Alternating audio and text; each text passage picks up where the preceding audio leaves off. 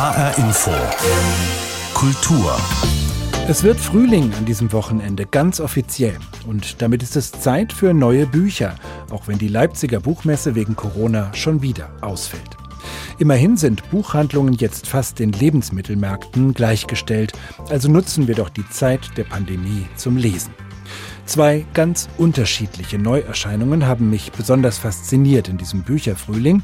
Und so habe ich mich zum Gespräch verabredet mit Sharon Dodua O2. Die Bachmann-Preisträgerin hat mit Adas Raum gerade ihren Debütroman vorgelegt. Und mit Jaroslav Rudisch, der zusammen mit Nikolaus Mahler die wunderschöne Graphic Novel Nachtgestalten getextet und gezeichnet hat. Zwei sehr unterschiedliche Bücher mit überraschenden Parallelen, jetzt in HR Infokultur mit Christoph Schäffer. Jaroslav Rudisch ist ein Phänomen. Er pendelt zwischen Berlin und Prag und dem wunderschönen tschechischen Landstrich, der zu Recht böhmisches Paradies heißt.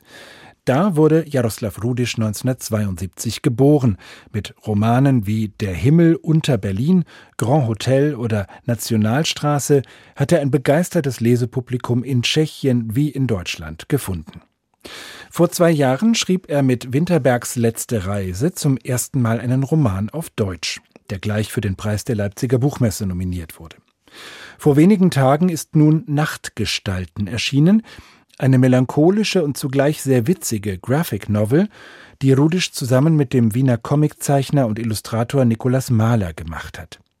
Wir erleben hier zwei Männer beim nächtlichen Gang von einer Kneipe zur anderen, von einem Bier zum nächsten und lauschen ihren Gesprächen.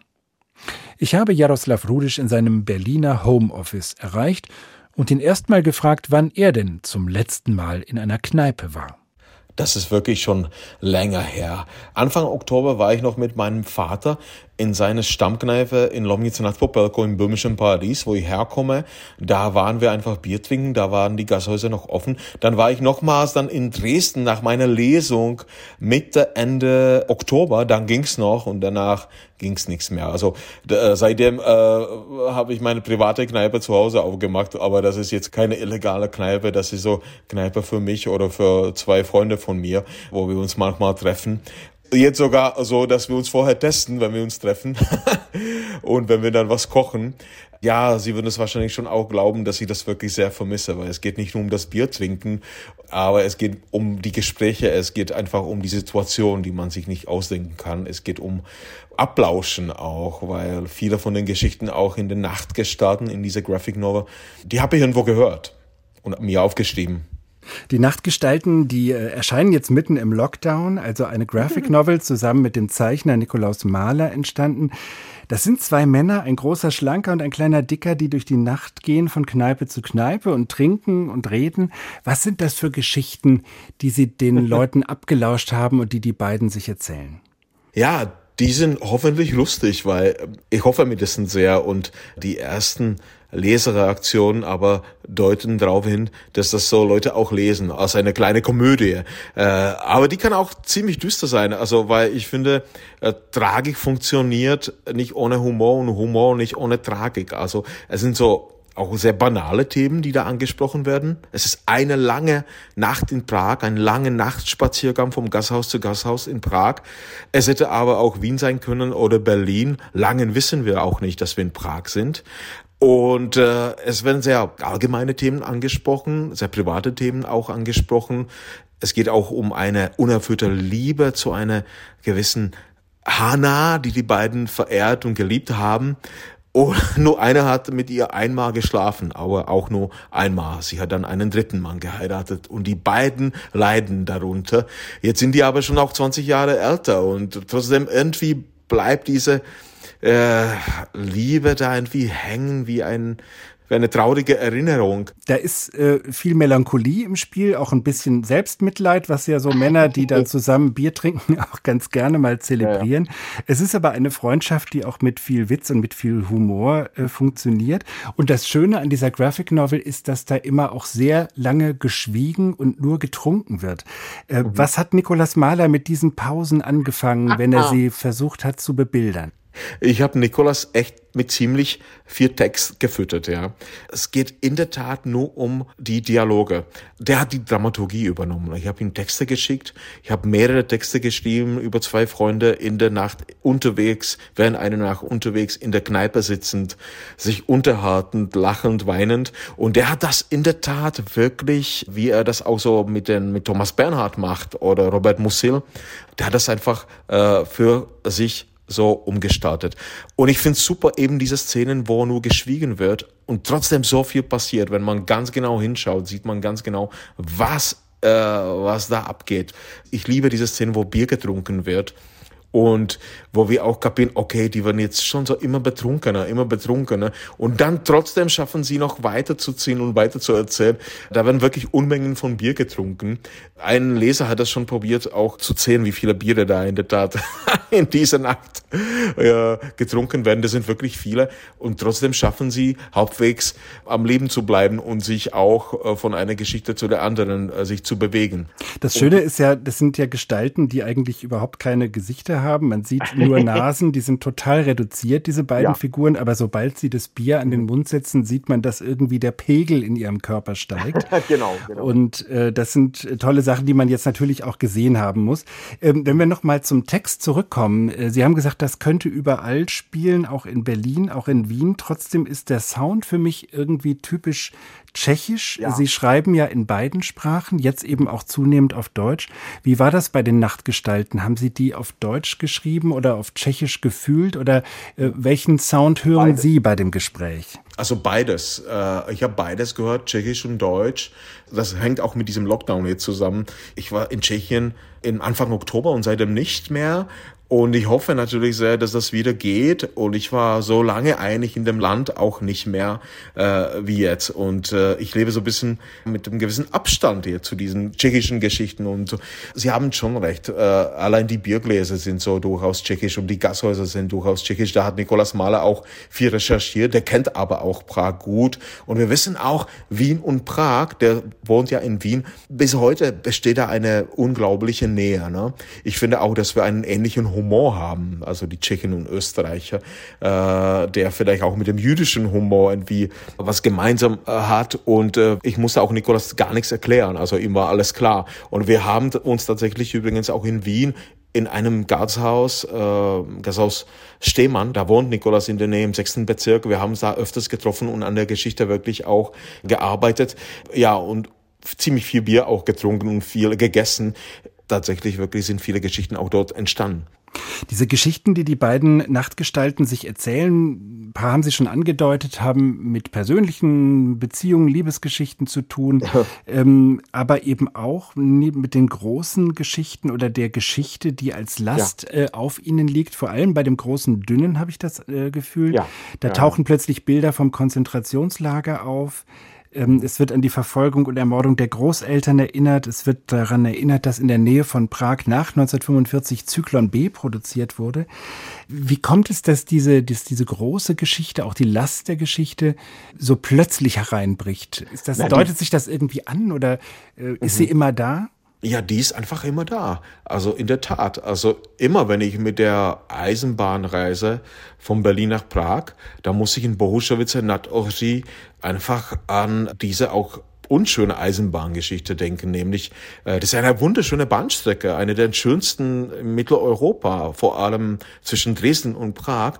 Und dann kommt dieser Bahnhof Bohušovice nad Ohří und dann man sieht aus dem Zug immer noch äh, den Bahndamm zu Theresienstadt. Und dann kommt man in Prag an und da Jaromir 99, mit dem ich die äh, Graphic Novel über Alois Neber gemacht habe, der wohnt in der Nähe von dem Bahnhof äh, Praha Bubne. Und von dort sind die Züge nach Theresienstadt auch gefahren.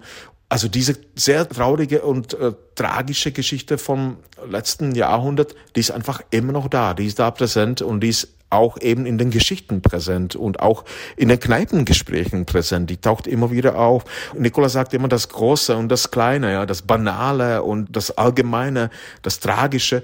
Äh, das haben wir versucht hier zusammenzuführen. Und oft sind das vielleicht sogar die banalen Geschichten, die die meisten Leute interessieren. Aber ich bin davon fest überzeugt, dass jeder von uns in jeder Familie findet man etwas von diesen ganz tragischen mitteleuropäischen Geschichte. Die sind auf jeden Fall sehr nah beieinander, diese banalen alltäglichen Geschichten und die große genau, Geschichte, das, die einen prägt. Genau, das wollten eben so dadurch auch zeigen, wie nah das in der Tat, wie das alles zusammengewachsen ist, ja, dass man das voneinander in der Tat nicht trennen kann. Wie gehen die Nachtgestalten mit diesen Geschichten aus der Geschichte um, mit diesen lastenden Erinnerungen? Wird das im Bier ertränkt oder? Naja, ich glaube eher, das Bier hilft einem, die Geschichten loszuwerden oder die ganze Tragödien, äh, sich davon vielleicht ein wenig zu befreien. Mindestens für diesen einen Moment, wenn man äh, beim Bierchen sitzt oder wenn man damit da vom Gasthaus zu Gasthaus unterwegs ist. Es geht dann irgendwie leichter. Und das habe ich tatsächlich auch ich selber manchmal beobachtet. Ja, wie nach einem zweiten oder dritten Bier plötzlich die Leute geschichtenlos werden, die sie vielleicht einfach erstmal nicht erzählen würden. Vielleicht hilft uns dabei bisschen das Bier, um ins Gespräch zu kommen. Ja. Und die Freundschaft dieser beiden Männer, die einen sehr stabilen Eindruck macht, äh, die teilen ihr ja, Leid, die werden auch nicht allzu eifersüchtig aufeinander, wenn es um die gemeinsame Vergangenheit mit der angebeteten Hannah geht. Ist das eine Geschichte, die mit zwei Frauen genauso erzählt werden könnte oder ist das so ein, so ein Jungsding, diese Männerfreundschaft mit Bier von Kneipe zu Kneipe? Ich kann mir das durchaus vorstellen, dass da auch zwei Frauen aus Nachtgestalten unterwegs sein können. Aber das würde in der Tat in diesem Moment nicht funktionieren, weil ich einfach immer die Stimmen höre. Das waren einfach eher so Männer, die mir diese Geschichten einfach erzählt haben. So ist das vielleicht auch entstanden. Also ich habe die Geschichten wirklich ziemlich lange auch gesammelt, muss ich sagen, ne? und auf die auch gewartet. Und es ist wirklich auch eine, ein Roman über Männerfreundschaft oder über Freundschaft an sich, weil der eine versucht den anderen einfach immer zu retten und der ist für den anderen auch immer da. Also eigentlich ziemlich eine tolle, echte Freundschaft, wie man sich das so vorstellt, ja. Und in der Tat ist es egal, ob das hier zwei Männer oder zwei Frauen sind. Es geht um diese Freundschaft. Jaroslav Rudisch über seine Graphic Novel Nachtgestalten, die er zusammen mit dem Zeichner Nikolaus Mahler realisiert hat. Gerade erschienen bei Luchterhand.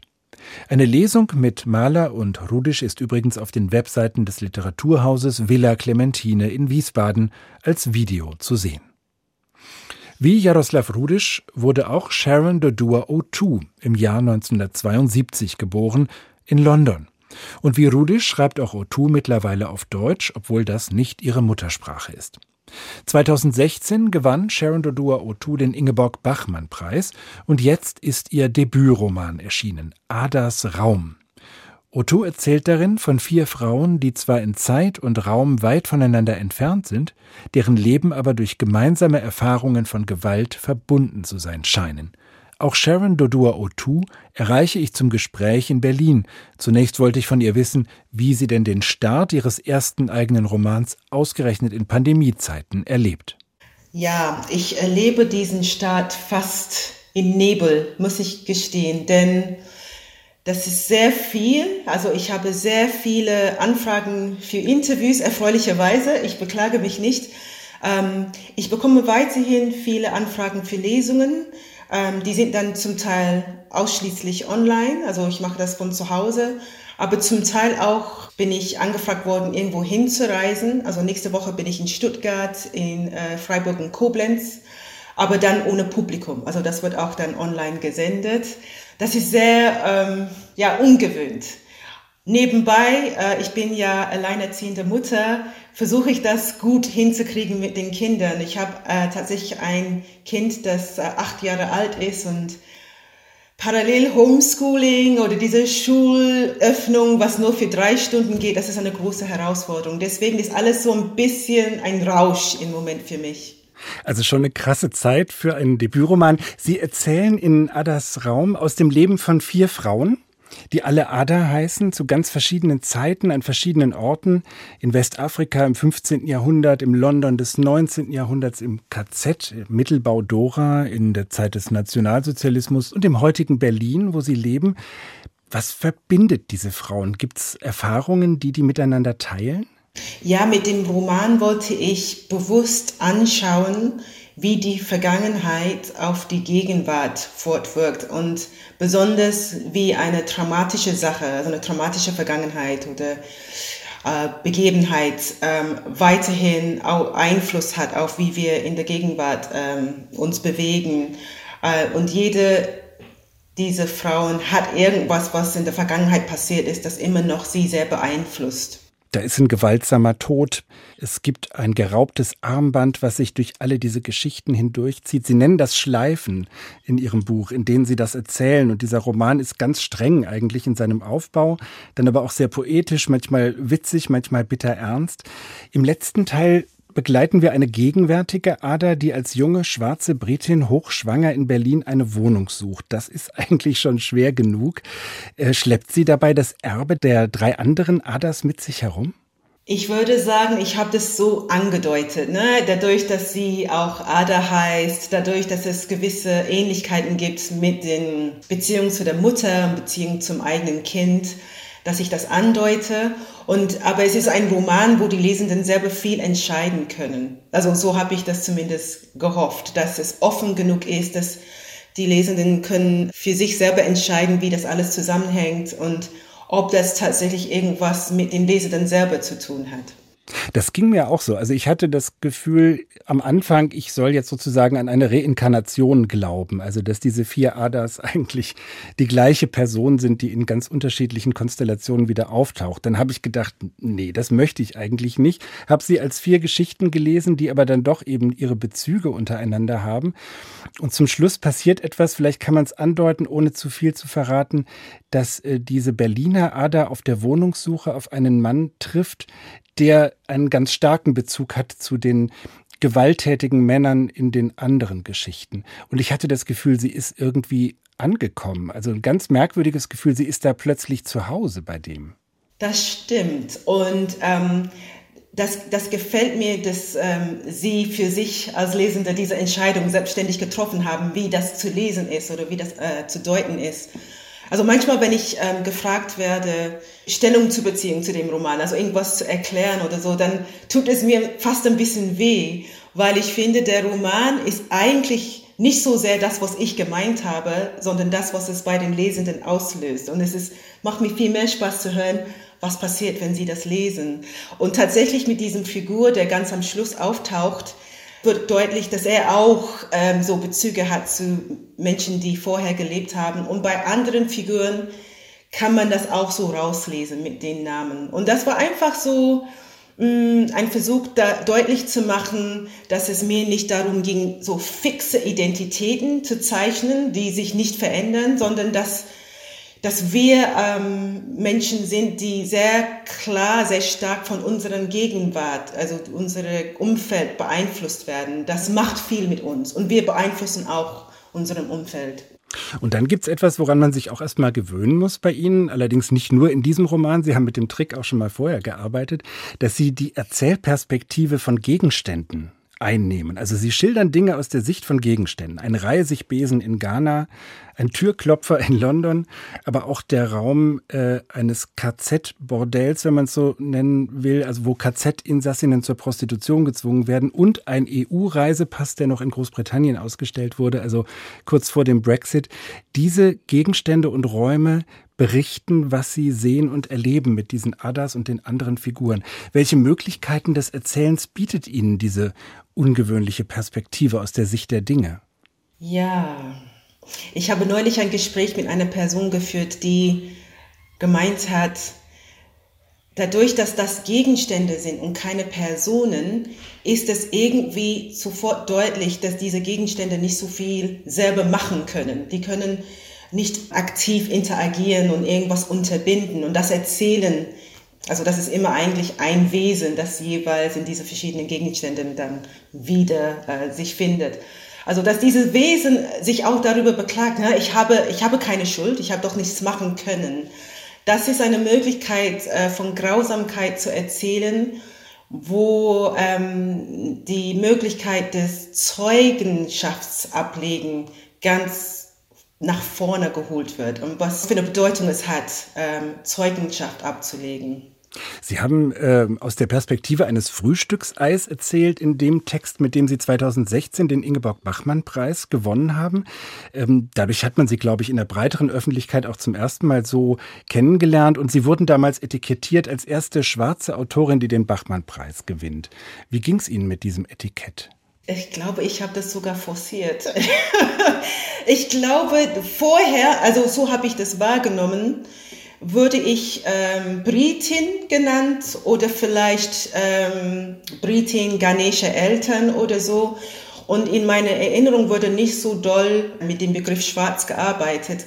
Und ich habe das immer wieder thematisiert, denn ich verstehe mich ähm, tatsächlich als, ähm, das ist meine politische Identität, das ist sozusagen die Brille, durch die ich die Welt anschaue, äh, bestimmte Ereignisse, die mir passieren, aber auch wie ich mich dann mit anderen Menschen verschwestere, um äh, politisch aktiv zu werden. Das ist sehr wichtig für mich, mich als Schwarz zu identifizieren, mit großem S geschrieben. Und dadurch, dass ich das immer wieder selber thematisiert habe, glaube ich, dann gab es so eine Art ähm, ja, Ermutigung, das dann auch auf mich zu verwenden als Bezeichnung. Also es ging mir gut dabei. Okay. Ähm, Sie haben dann im vergangenen Jahr beim Bachmann-Preis die berühmte Klagenfurter Rede gehalten ähm, mit dem schönen Titel Dürfen schwarze Blumen malen? Sie haben das mit einem ganz klaren Ja beantwortet. Wie ist das bei Ihnen als Autorin? Wie sehr dürfen Sie Künstlerin sein? Wie sehr erlauben Sie sich das? Oder wie sehr haben Sie das Gefühl, mit Ihrem Schreiben auch Aktivistin, schwarze Aktivistin zu sein? Ja, das ist eine mir gefällt die Frage, weil es ist tatsächlich eine Frage, die ich mich selber stelle. Ich habe mir jetzt mit meinem aktuellen Roman und auch die Schriften, die ich vorher herausgebracht habe, äh, die zwei Novellen, ähm, ich habe mich sehr explizit als schwarze Autorin positioniert und wollte mit meiner künstlerischen Arbeit bestimmte politische Ziele verfolgen. Das habe ich immer sehr deutlich gesagt. Mir ging es darum zu sagen, es gibt eine schwarze Ästhetik, es gibt Themen und es gibt Möglichkeiten, Sachen auszudrücken. Ich bin sehr beeinflusst von AutorInnen wie Toni Morrison, die auch dramatische Sachen beschreibt, auch in eine wunderschöne artistische Sprache. Ich lehne mich auch an ähm, Menschen wie Chinua Achebe, der nigerianische Autor, der der Fokus auf Afrika und afrikanische Erzählung gelegt hat und nicht so sehr geguckt hat, wie kann das übersetzt werden für Menschen aus, außerhalb des afrikanischen Kontexts. Das war mir wichtig. Aber das ist nicht das Ziel von meiner Arbeit. Eigentlich ist mein Ziel, dass es irgendwann so wird, dass es nicht mehr notwendig ist, ähm, das zu verfolgen. Also wenn wir das utopisch denken, wenn es keinen Rassismus mehr gibt. dann würde ich irgendwas schreiben und es wäre egal, ne? weil es wäre einfach ein Kunstwerk. Wir sind aber noch nicht so weit, deswegen stelle ich mich immer wieder die Frage, wie mache ich das? Also wie, was würde ich machen mit meinem nächsten Roman? Das ist tatsächlich eine Frage, die ich noch habe. Sie sind in London geboren, Sie leben seit 2006 in Deutschland. Ihren Debütroman haben Sie jetzt auf Deutsch geschrieben, was ja nicht Ihre Muttersprache ist. Ist das für Sie ein Handicap oder auch eine Chance? Beides.